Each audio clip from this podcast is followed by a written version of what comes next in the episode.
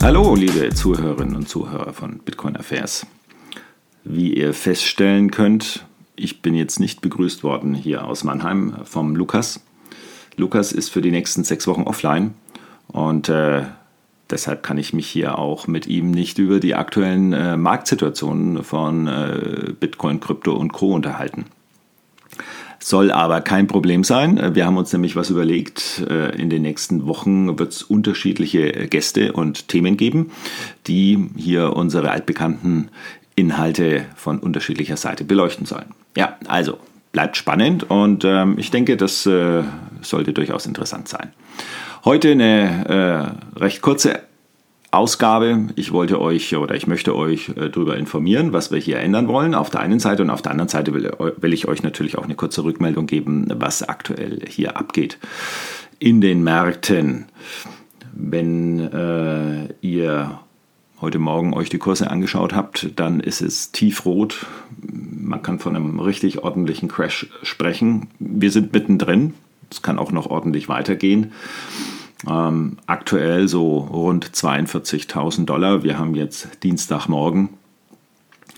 Und ähm, ja, ob die 40.000 hält, werden wir sehen. 38.000 sollte so ein bisschen äh, eine Unterstützungslinie äh, sein. Ich gehe nicht davon aus, dass es tiefer geht, aber bitte, äh, ich kann auch nicht in die Zukunft schauen und nehmt es auch nicht als Anlass, auf dieser Basis Entscheidungen zu treffen. Das müsst ihr euch natürlich selber überlegen.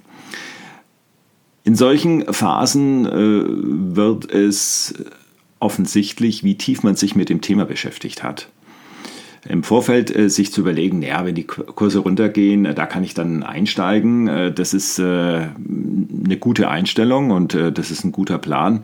Wird aber sehr schwierig, wenn man dann in der Situation ist, weil dann glaubt man, also es muss auf alle Fälle oder es kann auf alle Fälle noch weiter runtergehen und irgendwas muss ja verkehrt sein und jetzt kann ich auf gar keinen Fall die Situation ist meistens umgekehrt. Man fühlt sich wesentlich stärker motiviert einzusteigen, wenn Kurse steigen. Also genau umgekehrt zu dem, wie es eigentlich äh, perfekt wäre. Ja, also prüft euch da mal selber, wie tief ihr in eurem inhaltlichen Verständnis zu dem Thema seid. Ja, und dann können wir nochmal drüber reden, was passiert hier. Ist es nur der verrückte September, über den wir schon gesprochen haben, der sowieso immer schwierig ist? Oder sind es andere Einflussfaktoren? Also wir haben in den letzten Folgen ja intensiv über Regulierungsdiskussionen in den USA gesprochen, die natürlich weiter voranschreiten, aber die im Grunde genommen ja, vielleicht äh, ein negatives Sentiment in den Markt bringen aktuell und dazu beitragen, dass der September hier weiter bumpy ist. Aber diese Nachrichten würden in einer äh, guten Marktsituation äh, zu keiner Kursveränderung führen. Zumindest meiner Ansicht nach.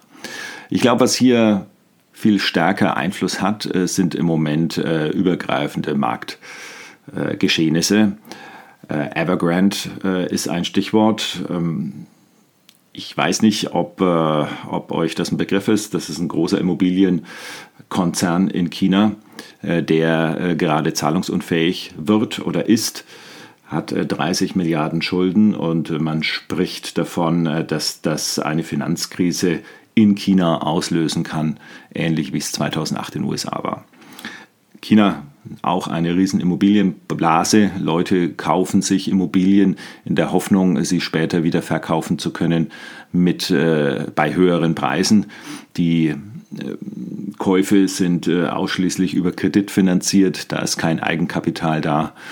Und äh, jetzt ist es so, äh, dass viele Millionen Investoren hier Wohnungen angezahlt haben und die Firma, die diese Wohnungen bauen soll, ist insolvent kann die Zinsen schon nicht mehr zahlen, geschweige denn seinen, seinen baulichen Verpflichtungen nachkommen.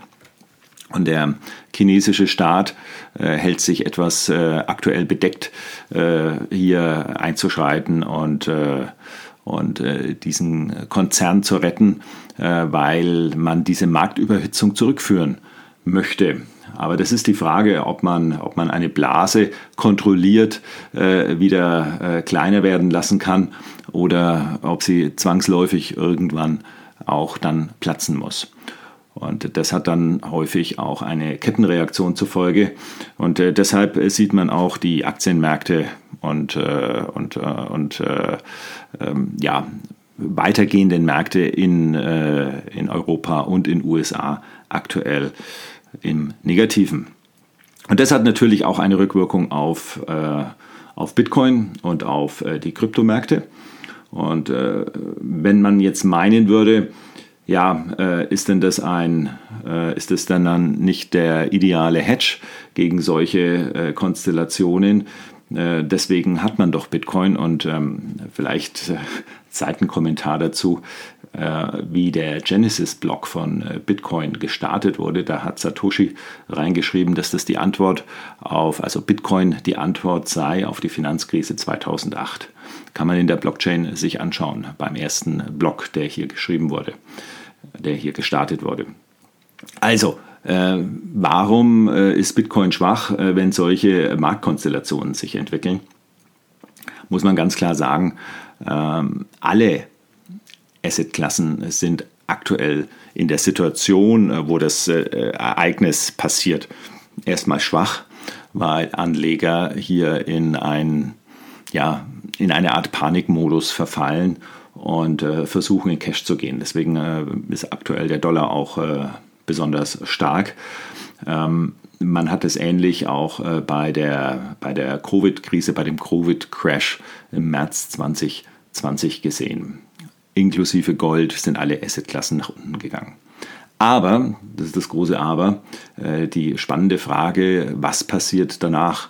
Was passiert mittel- und langfristig? Und da hat man dann gesehen, Beispiel äh, Covid-Crash, äh, dass sich eben Bitcoin ungleich besser entwickelt hat wie alle anderen Assetklassen und, und ganz klar auch Gold extremst outperformt hat. Gold hat sich ja praktisch gar nicht entwickelt in den letzten eineinhalb Jahren. So, und ähm, ich denke, so muss man das jetzt aktuell auch sehen. Also wir haben einen schwierigen Monat September. wir haben Nachrichten, die äh, grundsätzlich durchaus kritisch zu werten sind, die in einem schwachen Markt dazu führen, äh, dass noch mehr Schwäche entsteht, Unsicherheit entsteht. In einem starken Markt würden solche Informationen nicht so wirken und dann hat man eben diese großen makroökonomischen äh, Situationen oder diese große makroökonomische Situation, die ja einen richtigen Crash jetzt eben auch auslöst. Ich bin nach wie vor absolut äh, äh, unverändert äh, der Meinung, äh, dass wir, wenn wir den September verlassen, in den Oktober hineingehen, wenn sich die Wellen hier glätten und wir keinen echten äh, äh, ja, Börsenkollaps sehen. Also der, sowas muss man ausschließen. Ne? Das würde dann natürlich äh, die Situation auch äh, hier im Kryptomarkt komplett ändern. Aber wenn sich äh, die Situation hier ändern sollte oder wieder, wieder normalisieren sollte, wenn die Notenbanken äh, versuchen, das Problem mit weiteren äh, Gelddruckaktionen sowohl in China als auch in den USA und Europa hier im Griff zu behalten, äh, dann äh, werden wir eine, ein sehr erfreuliches viertes Quartal sehen. Da habe ich, äh, da habe ich überhaupt gar keine Zweifel. Aber wie gesagt, in Zeiten, wo es gerade richtig bläst und die Wellen hoch sind, ähm, macht es trotzdem nur bedingt Spaß. Und da muss man einfach stark sein in, sein, in seinem in seinem Plan und in dem, äh, was man, was man äh, grundsätzlich eruiert hat, rein technisch, rein äh, von der Adaption, äh, wie das Netzwerk wächst, äh, wie, wie sicher das Netzwerk ist, äh, wie sich die Hashrate weiterentwickelt, haben wir nie bessere Konstellationen gehabt. Also im Grunde genommen kann das nur aus meiner Sicht äh, eine, eine Übergangskonstellation sein, die wir jetzt hier gerade feststellen. Aber es ist spannend und ähm, ich denke, wir werden ja, in etwa einer Woche genau dieses Thema hier auch wieder äh, adressieren, dann aber mit zusätzlichen, äh, mit neuen Fragen und Inhalten äh, und mit einem Gesprächspartner, Gesprächspartnerin. Ich lasse das jetzt mal komplett offen und äh, ihr dürft euch jetzt schon darauf freuen. Bis dahin wünsche ich euch eine gute Woche und äh, wir sehen und hören uns. Tschüss.